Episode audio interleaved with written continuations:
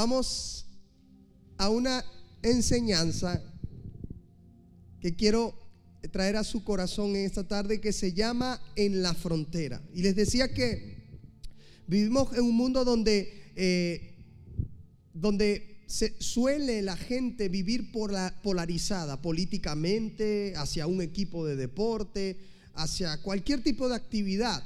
Y decía que de esa misma manera pasa en lo espiritual. ¿Sí? En lo espiritual hay dos polos opuestos. Uno está contra otro. Dice la Biblia que el reino de los cielos sufre violencia constantemente y solo los violentos logran arrebatar el reino de los cielos. Eh, vivimos en un mundo que, aunque usted no lo crea, día y noche está trabajando para tratar de montarle a usted una zancadilla. Día y noche ese mundo espiritual eh, negativo, vamos a decirlo así, maligno, está trabajando día y noche para que usted eh, en la próxima eh, oportunidad que ese enemigo tenga con usted pueda hacerle caer. Pero también hay un mundo espiritual que es de parte del Señor, donde, donde también el Señor está trabajando con sus ángeles. Dice, la Biblia que Él envía a sus ángeles para protegernos, que sus ángeles eh, nos rodean, incluso el ángel de Jehová, que es el mismo Jesús, Yeshua, dice que acampa alrededor de nuestro y mm, dice que alrededor de aquellos que le temen y nos defiende. Entonces hay allí una lucha dos polos. Mientras usted está cantando, adorando en la iglesia, aunque usted no lo ve, créame, hay en, los, en, los, en las huestes espirituales, en, los, en el ambiente espiritual, se están moviendo potestades, poderes, peleando allí, unos contra otros, el bien contra el mal. Pero también cada vez que usted está en, el sistema allá afuera y se enfrenta a alguna situación, entonces allí está también eh, una pelea espiritual por querer ganar su fidelidad, por querer ganar su corazón. Uno es el enemigo que trata de, eh, bombardearte con cada tipo de, pecados, de tentaciones, de zancadillas, porque él quiere ganar tu corazón. Él quiere ganar tu y hacerte un esclavo. Y del otro lado también está el Espíritu de Dios que te habla y te dice, hey, por ese camino no vayas, hey, ese camino no está muy bien. Entonces, en, resumen, hay un mundo espiritual que está batallando y en el que a diario hay bajas, en el que a diario hay heridos. Y a veces nosotros los cristianos actuamos ignorando eso. Actuamos como si no existiese, como si nada estuviese pasando. Y eso nos lleva, nos lleva al tema de hoy que se llama en la frontera.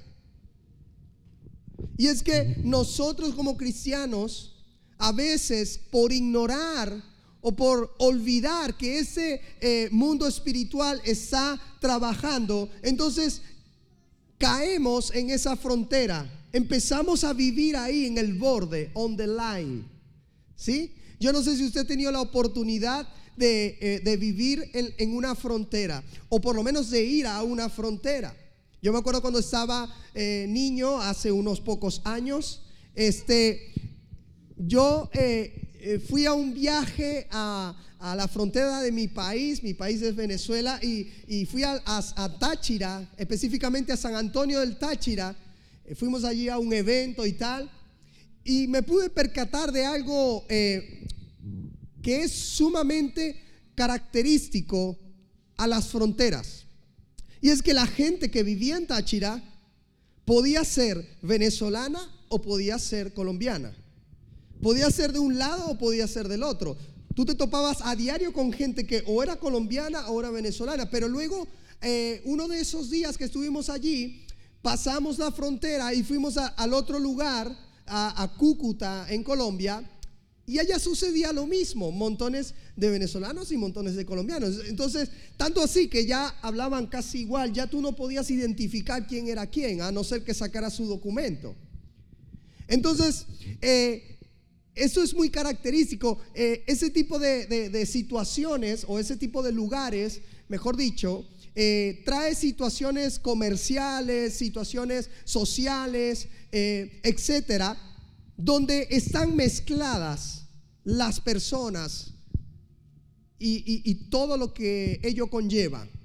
Sí, no sé si has tenido también la oportunidad de ver cuando se mezcla el agua de un río con el mar, empieza allí, eh, no se sabe bien dónde, dónde termina el río, dónde empieza el mar, pero tú sabes que hay una mezcla allí, que se está mezclando. Entonces, es lo mismo que nos pasa a nosotros los cristianos a veces. Comenzamos a, a descuidar nuestra vida espiritual, comenzamos a descuidar nuestro comportamiento, nuestra moral, comenzamos a cada vez ceder un poco más, ceder un poco más ante las cosas que aparentemente están bien, pero que al final nos va arrastrando y nos va arrastrando hasta la frontera donde de pronto te consigues como uno de esos ciudadanos que viven en la frontera. Ya no sabes si eres de aquí o si eres de allá. Ya no sabes si estás un poco para acá o un poco para allá pero tu espíritu sí sabe que está en la frontera, aunque no identifiques de qué lado de la frontera estás.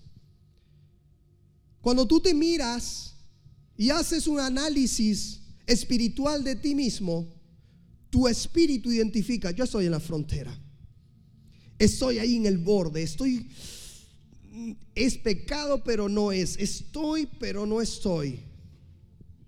Y eso es un lugar terrible para un cristiano.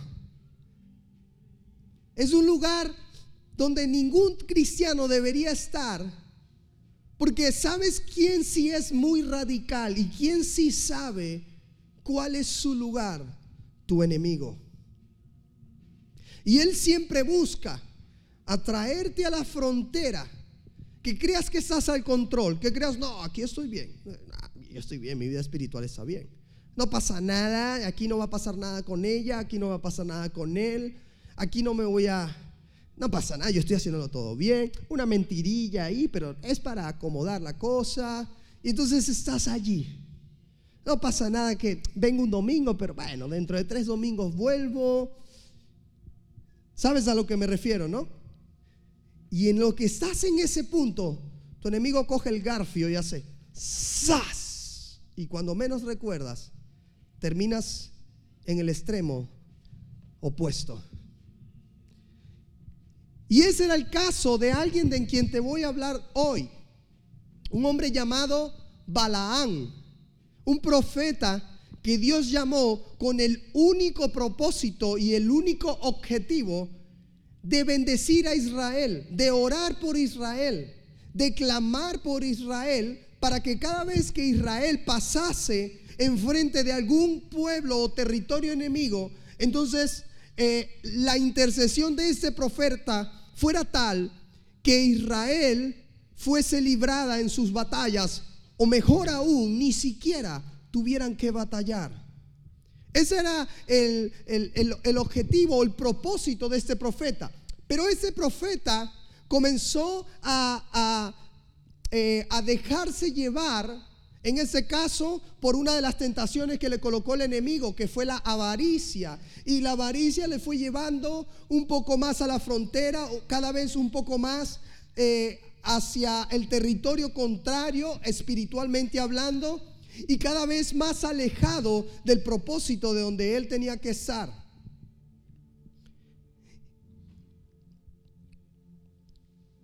Y vamos a leer números 22 versículo 2 al 12. Dice así, fíjate, y vio Balac, hijo de Zippor, todo lo que Israel había hecho al amorreo. Y Moab tuvo un gran temor a causa del pueblo, porque era mucho, y se angustió Moab a causa de los hijos de Israel. Y dijo Moab a los ancianos de Madián, Ahora lamerá esa gente todos nuestros contornos como lame el buey la grama del campo. Y Balac, hijo de Zippor, era entonces rey de Moab. Por tanto, envió mensajeros a Balaán, fíjense la diferencia, Balac, el rey de este pueblo enemigo de Dios. Y él envió mensajeros a Balaán, el profeta que te dije, hijo de Beor, en Petor, que está junto al río, en la tierra de los hijos de su pueblo, para que lo lamasen, lo llamasen diciendo, un pueblo ha salido de Egipto, y he aquí cubre la faz de la tierra y habita delante de mí. Ven pues ahora te ruego, maldíceme este pueblo, porque es más fuerte que yo, y quizás yo pueda herirlo y echarlo de la tierra, pues yo sé que yo sé que el que tú bendigas será bendito y el que tú maldigas será maldito. Hago una pausa. Qué tremendo que el enemigo de Israel y de ese profeta estaba muy claro cuál era el propósito de ese profeta. Le dice, yo tengo claro que a quien tú bendices será bendecido y a quien tú maldices será maldecido. ¿Sí? Será maldito. Y eso me lleva a reflexión de que tu enemigo no está jugando carrito, como dicen en mi país. Tu enemigo no está jugando a los cochecitos, no está jugando a las casitas. Tu enemigo sabe muy claro cuál es su propósito y por eso es que quiere destruirlo. Por eso es que quiere mantenerte allí hacia la frontera para tratar allí de llevarte a su territorio y allí destruirte. Sigo con la lectura. Fueron los ancianos de Moab, de ese país, de ese rey. Dice, a Madián, perdón, de Madián con las dádivas de adivinación en su mano y llegaron a Balaán, al profeta, y le dijeron las palabras de Balac él les dijo, reposad aquí esta noche y yo, os, daré respuesta según Jehová me hablare. Y así los príncipes de Moab se quedaron con Balaán. Y vino Dios a Balaán y le dijo, ¿qué varones son estos que están contigo? Y Balaán respondió, Balac, hijo de Zippor, rey de Moab, ha enviado a decirme, He aquí ese pueblo eh, que ha salido de Egipto, cubre la faz de la tierra. Ven pues ahora y maldícemelo. Quizás podré pelear contra él y echarlo. Entonces dijo Dios a Balaán, no vayas con ellos, ni maldigas al pueblo, porque bendito es. Entonces esta lectura me lleva a lo primero que te quiero enseñar en esta tarde, y es que no debes recibir en tu vida a quienes intentan desviarte de tu propósito. Fíjate que Balaam no era un tonto. Ya él tenía muy claro su propósito. Ya había sido llamado. Ya había librado muchas batallas espirituales antes de que Israel librara las batallas físicas. Gracias a la intercesión de Balaam, cuando Israel pasaba enfrente de sus enemigos, de pronto, de pronto tendrían que a lo mejor dar un solo disparo, una sola eh, lanza eh, o una sola flecha. O probablemente ni siquiera sus enemigos se atrevían a acercarse, porque había un hombre con un propósito claro que estaba haciendo su trabajo. Pero sucede que el enemigo comienza a atentar a Balaán con el dinero. Eso me, deja a mí saber que no estaba pasando una situación económica fácil. A que cuando eh, lo estamos pasando difícil es cuando somos tentados a diferentes cosas, sobre todo a no dar a nuestro Dios lo que a Él le corresponde. ¿A que sí? Y es que no somos probados cuando todo está perfecto. Ya les he dicho muchas veces, cuando todo está bien, ¿para qué la prueba? Si no, no es una, una prueba realmente. No es una dificultad. Imagínate que te van a hacer un examen de, preparatoria cuando ya estás en la, universidad. ¿Ya para qué? No vale, ¿verdad? Porque no es un esfuerzo. Pues las pruebas de Dios no esperes que vengan cuando todo está perfecto. Y Balaán seguramente estaba pasando un momento de dificultad económica. Y por eso fue que el enemigo supo sacar la carta de la economía.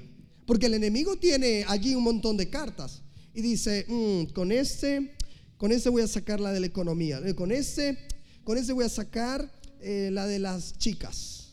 Con ese, ah, mira, no, ese está muy triste. Voy a sacarle la de la depresión y que se ahorque y se suicide.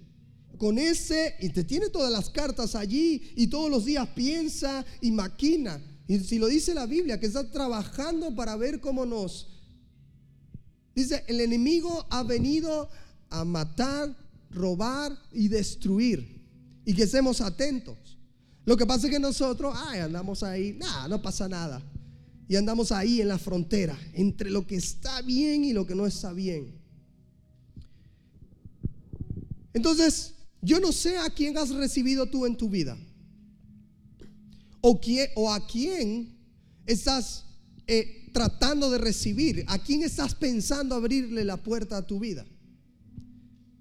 Pero Balaán sabía muy bien su propósito y es por eso tan importante que tú determines cuál es el propósito que tú tienes en Dios, para que de esa manera tú puedas rechazar a todas aquellas personas, situaciones, porque no solo son personas, personas, situaciones, tentaciones, cosas que vienen y tocan la puerta a tu vida, pero no debes recibirlas.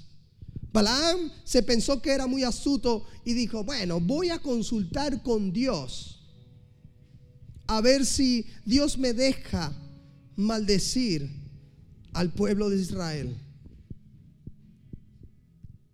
¿Estás loco, tío?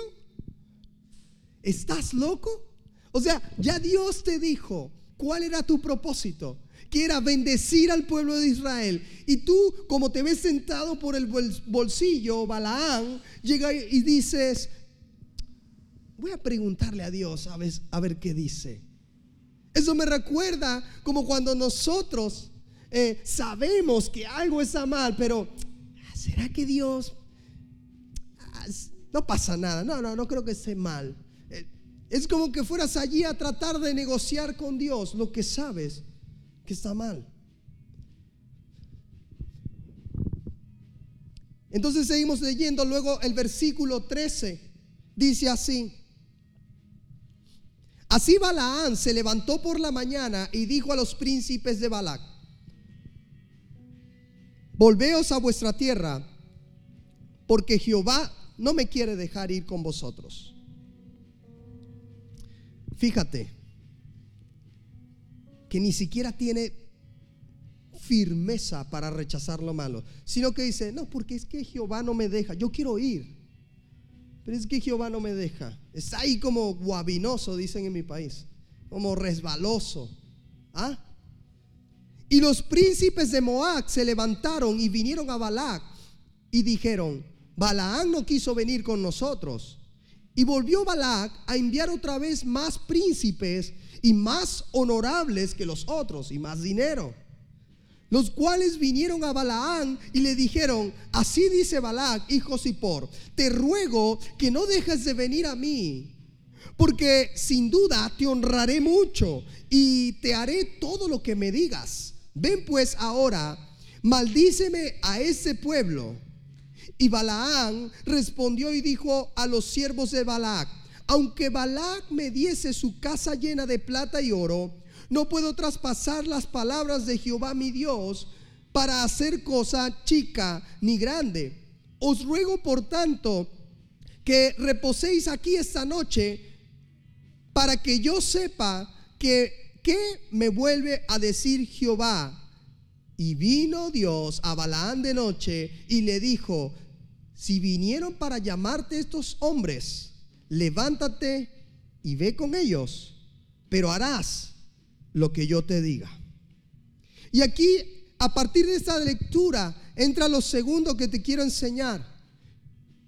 Y es que no intentes negociar con Dios aquellos, aquello que sabes que no va en tu propósito. A veces como que queremos negociar con Dios.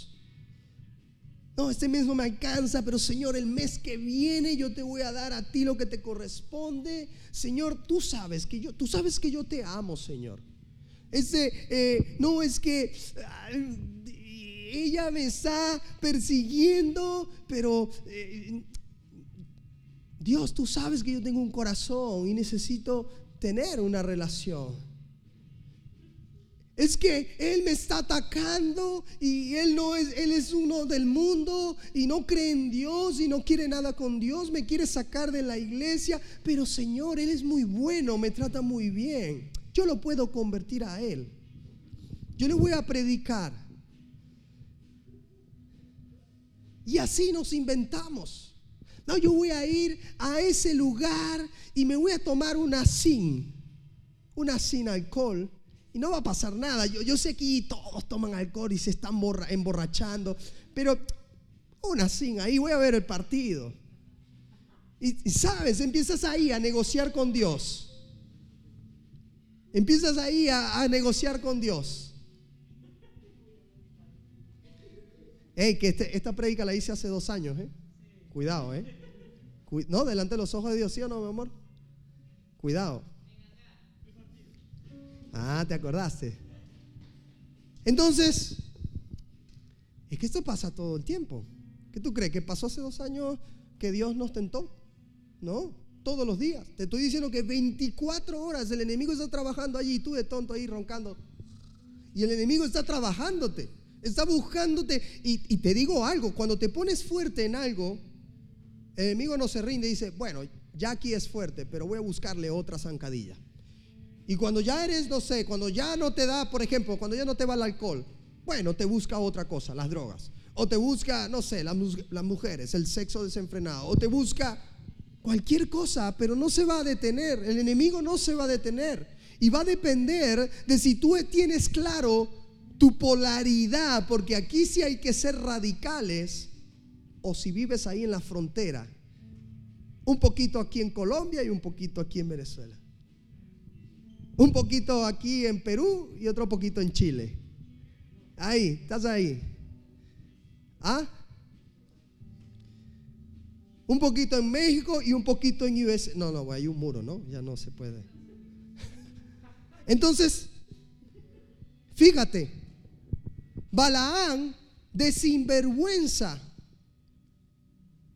Fíjate la actitud, le dice, no, este rey Balac, yo no puedo eh, maldecir a mi Dios, porque, eh, perdón, maldecir a Israel, porque es que Jehová no me deja, mi Dios no me deja. Pero vamos a hacer algo. Quédate ti otro ratito y yo voy a ir a hablar con mi Dios para ver si me deja.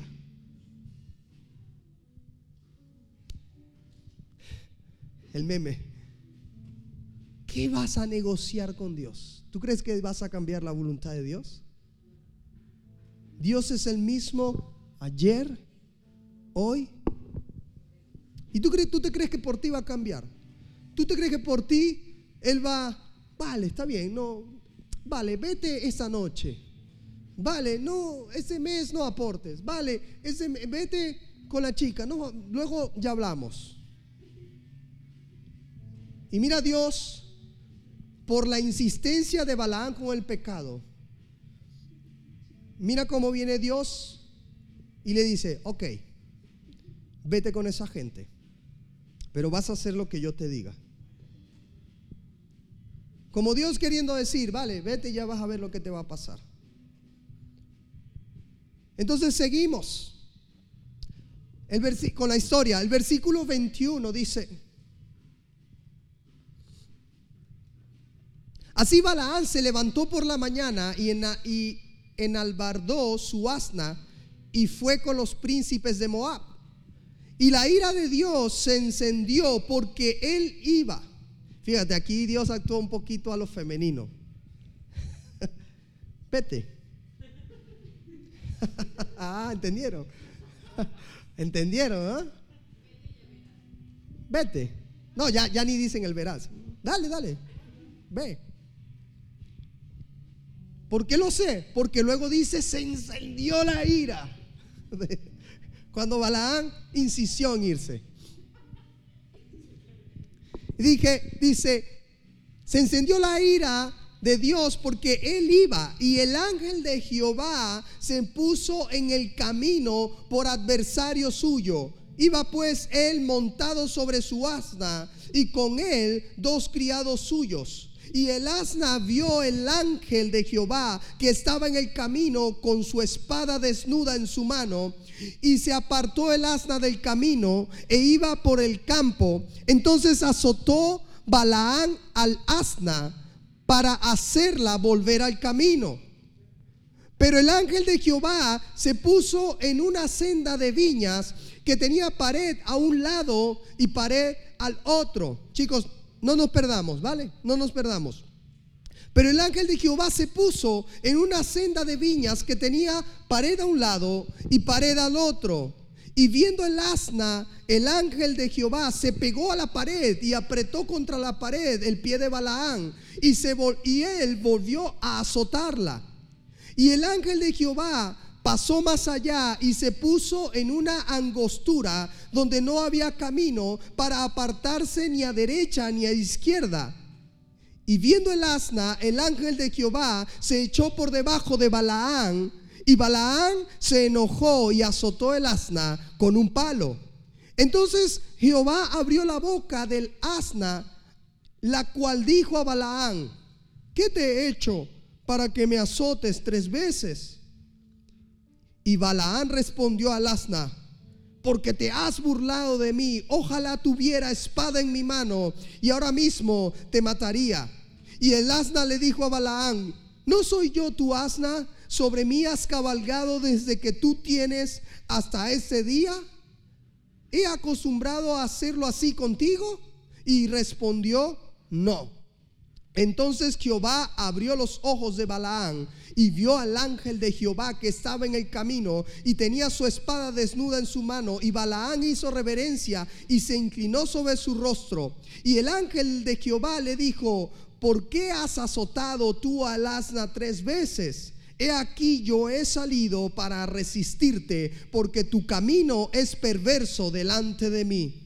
El asna me ha visto y se ha apartado luego de delante de mí estas tres veces y de mí no se, no se hubiera apartado. Yo también ahora te mataría a ti y ella la dejaría viva. Entonces Balaán dijo al ángel de Jehová, he pecado porque no sabía que tú te ponías delante de mí en el camino, mas ahora si te parece mal, yo me volveré.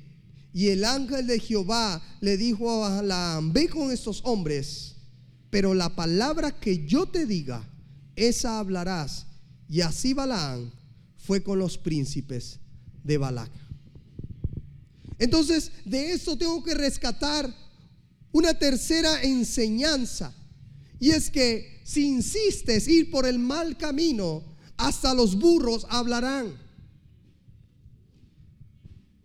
Balaán se había ido hacia, hacia aquel camino donde él sabía que no tenía que ir, hacia aquello que iba en contra de su propósito. Y eso encendió la ira de Dios, quien envió al ángel de Jehová, se le paró allí enfrente. Y Balaán estaba tan ciego por el dinero, por lo que él quería alcanzar, que no se dio cuenta que tenía el ángel de Jehová enfrente y fue el burro quien vio al ángel de Jehová y comenzó allí a asustarse y a, y a moverse. Y comenzó Balaán a azotar al burro. ¿Y sabes qué? Eso nos recuerda muchísimo cuando nosotros estamos empecinados en alcanzar algo que ya sabemos que no está dentro de los propósitos de Dios. O a lo mejor sí está en sus planes, pero no es el tiempo, no es el momento. Entonces comenzamos allí y vamos ciegos como Balaán. Vamos allí contra, contra todo el mundo, incluso contra Dios. Comenzamos a meternos en deudas que no tenemos que meternos, a sacar alquilado, fiado aquí, allá, a hacer cosas aquí, allá. Eh, no sé, perseguimos a la persona que queremos que esté con nosotros sí o sí, eh, le, buscamos en todo momento, estamos allí eh, asfixiándola. Queremos seguir en ese camino, en esa dirección que ya Dios nos dijo que no era parte de nuestro propósito. Entonces comienzan a levantarse los burros. Gracias. Comienzan a levantarse los burros.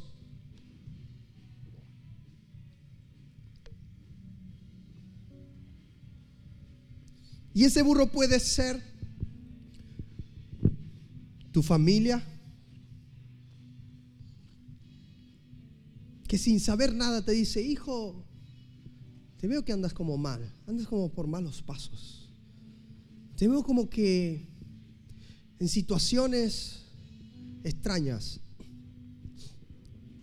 Puede ser tu pastor que te dice, hijo, esa chica no te conviene, te está usando. Hija, ese chico te va a quitar lo que todos los hombres buscan y se va a ir. Yo no sé quién puede ser el burro, pero siempre se levanta. Incluso el burro puede ser alguna situación te empecinaste porque querías alcanzar aquello, eso, y echaste horas de trabajo, pero aún así no alcanzabas. Entonces pediste un crédito aquí, prestado allá, te volviste loco y cuando más acuerdas estás endeudado hasta las metras, te está pillando ese, el otro, Hacienda, el, el banco, y estás...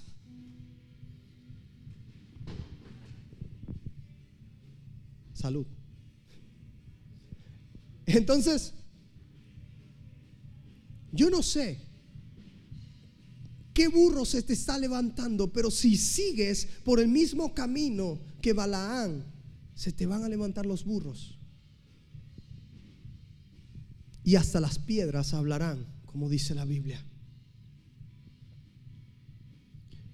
Y fíjate lo terco que fue Balaán, que aun cuando el burro se volvió loco y al final Dios le quita el velo a Balaán y le dice, soy yo el que estoy enfrente de ti. Soy yo el que está intentando detenerte. Soy yo el que está intentando que no cometas una locura. Entonces, aún con eso, Balaán tiene el descaro de preguntarle a Dios, bueno Señor, ¿será que quieres que vaya o que quieres que haga? Muchacho tonto, ya tú sabes lo que Dios quiere que hagas. Ya está ahí en su palabra. Le vas a ir a preguntar a Dios si quiere que mientas. Le vas a ir a preguntar a Dios si quiere que robes. Le vas a ir a preguntar a Dios si quieres que adulteres, si quieres que forniques, si quieres que... Le vas a ir a preguntar a Dios si Él está de acuerdo en algo que sabes que, que no está de acuerdo. Le vas a ir a preguntar a Dios si está de acuerdo con esa relación que te ha tenido tantos problemas. Le vas a ir a preguntar a Dios si está de acuerdo con que no seas fiel con lo que te corresponde a Él cada, cada mes o cada tiempo. Es como irle a preguntar, Dios, ¿tú quieres que yo te sirva? Dios, ¿tú quieres que... Y todavía tuvo el descaro Balaán de preguntarle, bueno Dios, ¿qué quieres que hagas? ¿Voy o no voy? Eso me recuerda un niño así como que aun cuando le dicen que no, mamá, ¿sí o no? No, y una hora más tarde, al final, mamá, ¿qué fue lo que me dijiste? ¿Sí o no? Estás allí insistiendo, insistiendo. Fíjate lo que terminó sucediendo. Versículo, capítulo 31. Ahora vamos al, saltamos del capítulo 22 de número al número 31, versículo 7 al 8. Dice así, y pelearon contra Madián. Y como Jehová lo mandó a Moisés, y mataron todo varón, mataron también entre los muertos de ellos a los reyes de Madián, Evi, Kerem, Sur, Ur, Reba, cinco reyes de Madián, y también a Balaán, hijo de Beor, mataron a espada.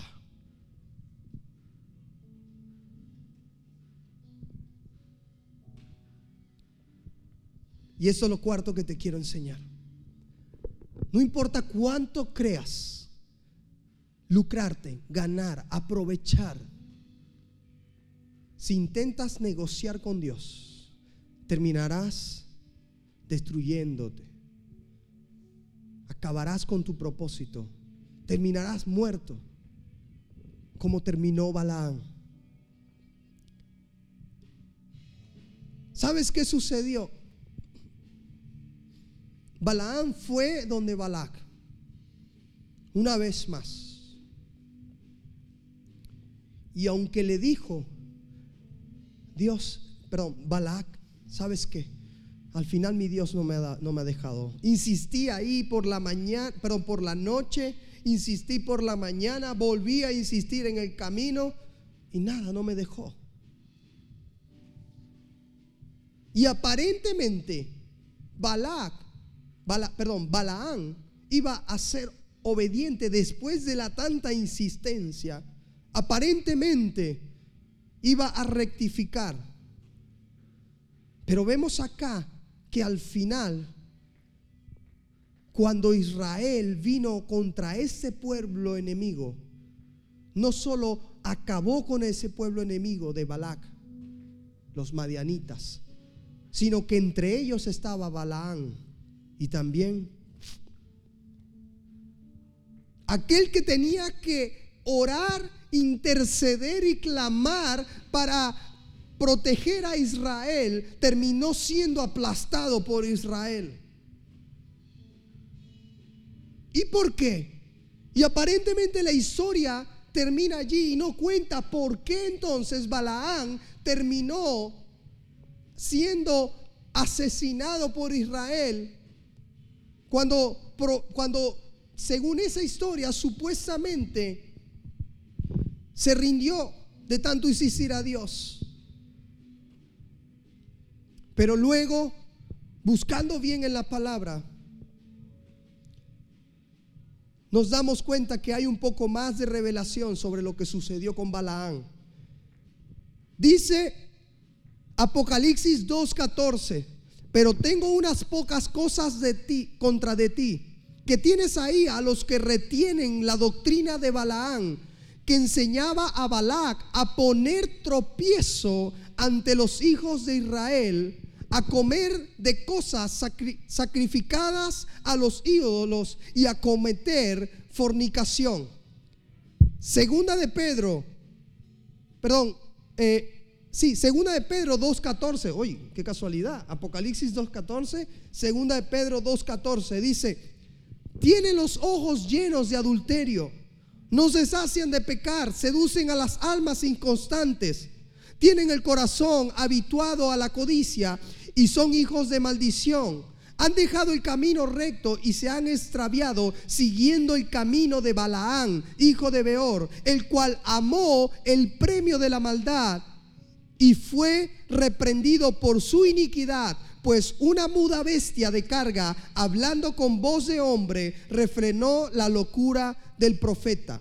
Luego Judas 1.11 dice, hay de ellos, porque han seguido el camino de Caín y se han lanzado por el lucro del error de Balaán y perecieron en contradicción de Coré. Tremendo. Aquí nos enseña y, descubre todo lo que fue, eh, todo lo que sucedió. Balaán pensó que se iba a burlar de Dios. Balaam pensó que iba a ser más inteligente que Dios, que iba a ser más eh, astuto que Dios. ¿Y sabes lo que hizo Balaam? Fue con Balaac y aunque no maldijo él a Israel y aunque no hizo nada él en contra de Israel, le dijo a Balaac, tú vas a hacer esto, esto y esto para maldecir a Israel. Y vas a ver cómo Israel va a perder contra ti. Hizo lo mismo terminó haciendo lo mismo. Terminó en su error por querer lucrarse, aparentemente obedeciendo. Y eso me recuerda a mí cuando eh, nos hacemos los locos y obedecemos a medias, o cuando decimos una media verdad, o cuando no decimos toda la verdad, que eso, cuando no la decimos completa, se vuelve una mentira. Y creyó Balaán que iba a engañar a Dios. Creyó Balaán que con no maldecir a Israel, con no hacerlo él, pensó que con solo darle la receta a Balac, ya él estaba quitándose el problema de encima y estaba lucrándose y a la vez siendo fiel a Dios. Entonces, mi reflexión en esta tarde para ti, mi conclusión para ti es que necesitas estar en un territorio bien definido. No puedes vivir en la frontera. Necesitas vivir con las cosas claras en cuanto a tu vida espiritual. Porque si sigues allí en la frontera, un pie para acá, un pie para allá, un ratito con Dios, un ratito con el diablo, un ratito en lo bueno, un ratito en lo malo, o digo la verdad a medias, o una mentirilla pequeñita, si sigues allí por la calle del medio, tarde o temprano te pasará lo que a Balaán. El enemigo le va a arrastrar hasta el otro punto. Y allí, en el otro punto, tu enemigo te va a aplastar. Porque no estás en tu jurisdicción. Necesitas reflexionar. No podemos ser cristianos a medias, cristianos en el medio, cristianos de la frontera y no es fácil. Practicar el verdadero cristianismo no es fácil porque va contra nuestra carne. ¿Te acuerdas cuando estábamos leyendo el sermón del monte? Que decía que hicieras contra tus enemigos, que los aplastaras, ¿verdad? ¿Ah? No, ¿verdad? Que decía, ama a tus enemigos, ora por aquellos que te persiguen. No es fácil el cristianismo, es para valientes. Aléjate de aquello que aunque aparentemente no está mal, terminar, terminará llevándote a donde sí está mal. La Biblia dice, todo me es lícito, mas no todo me conviene. Eso quiere decir, hay muchas cosas que aparentemente está muy bien, no pasa nada. Pero hombre, tienes que ser astuto y sabio para saber el contexto de esas cosas y para saber hacia dónde te pueden llevar esas cosas. Porque por estar allí con eso que sabes, que a lo mejor no está mal, cuando más acuerdas, despiertas y ya estás metido en el hoyo donde sí está mal. En estos días le decía a alguien, mira, un heladito, no pasa nada, un heladito y cuando más acuerdas, despiertas, el heladito te llevó a la caminadita, la caminadita como estaba lloviendo te llevó a la casita. La casita, oye, que estoy mojado, te llevó a quitarte la ropa. Cuando más acuerdas, estabas en la cama terminando ya. Y era un heladito. Pero era un heladito con la persona equivocadita. Era un heladito en el lugar equivocadito. Es que nos creemos más inteligentes que Dios y somos unos tontos como Balaán. Yo soy muy radical, ¿eh? la gente que me conoce lo sabe. Yo soy súper radical. O algo está bueno o está malo, punto. Y también tengo mi carne. También a veces intento hacerme el tonto, pero luego el Espíritu me dijo, epa, o eso está bien o está mal, no está ahí. Entonces es necesario que empecemos a vivir lejos, pero, pero a kilómetros de la frontera. No puedes seguir viviendo en la frontera. No, yo voy ahí, no he pecado, estoy haciendo las cosas bien. Hijo, pero estás orando, estás buscando de Dios. No, bueno, en fuerzas propias no lo vas a lograr. Tarde o temprano vas a caer porque la carne es débil. Lo único que te da fuerzas para seguir otro día más, luchar otra semana más en tu relación con Dios, es verdaderamente tener una relación con Él. Es verdaderamente buscarle. Es verdaderamente tomar la oración, tomar la lectura de su palabra. Es verdaderamente llenarte de lo que tienes que llenarte. ¿Cuánta basura nos llenamos en la semana? Redes sociales, el Instagram, el Facebook, aquí, allá, el móvil. ¿Y cuánto tomamos para leer un pasaje, para aprender algo, para que Dios te, te dé revelación, para que te dé conocimiento de quién es Él? Mira, mientras más ahondo en la palabra, más conozco cosas. Y a veces ya he leído un pasaje y lo vuelvo a leer y me revela otra cosa y me muestra otra cosa y me apasiona. Y luego digo, qué tonto soy cuando pierdo el tiempo en otras cosas que no traen nada a mi vida.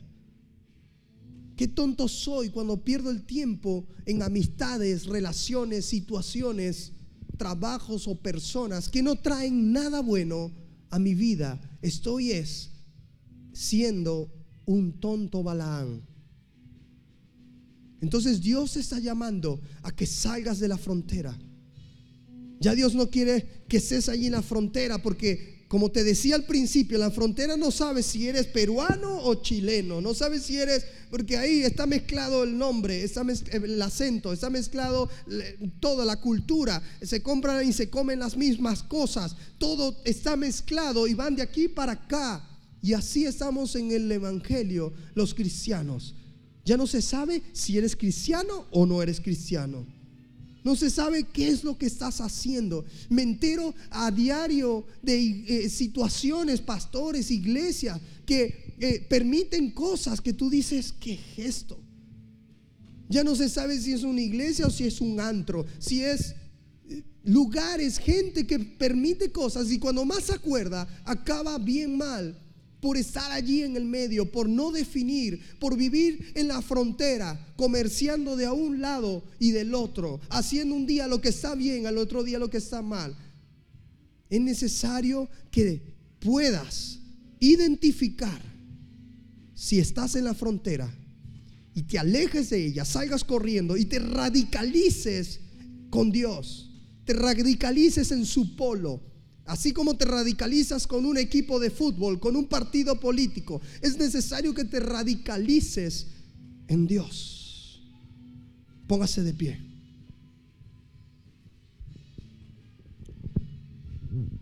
A los que son futboleros acá.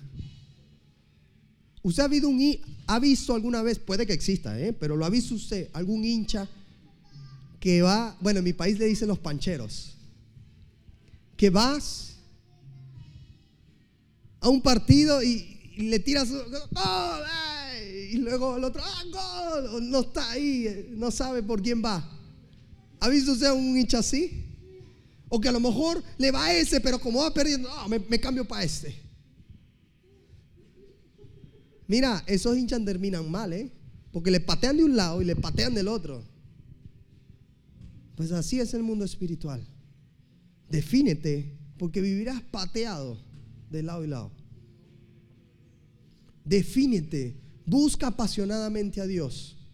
Arrepiéntete arrepiéntete de tus pecados, de tus malos caminos, pero también arrepiéntete de aquello que crees que no es pecado, pero que sabes que te terminará llevando al pecado. Arrepiéntete de eso también, porque no eres tonto, eres inteligente y lo sabes. Sabes cuando estás allí, ahí en el borde. Arrepiéntete y radicalízate en Dios. Padre, te damos gracias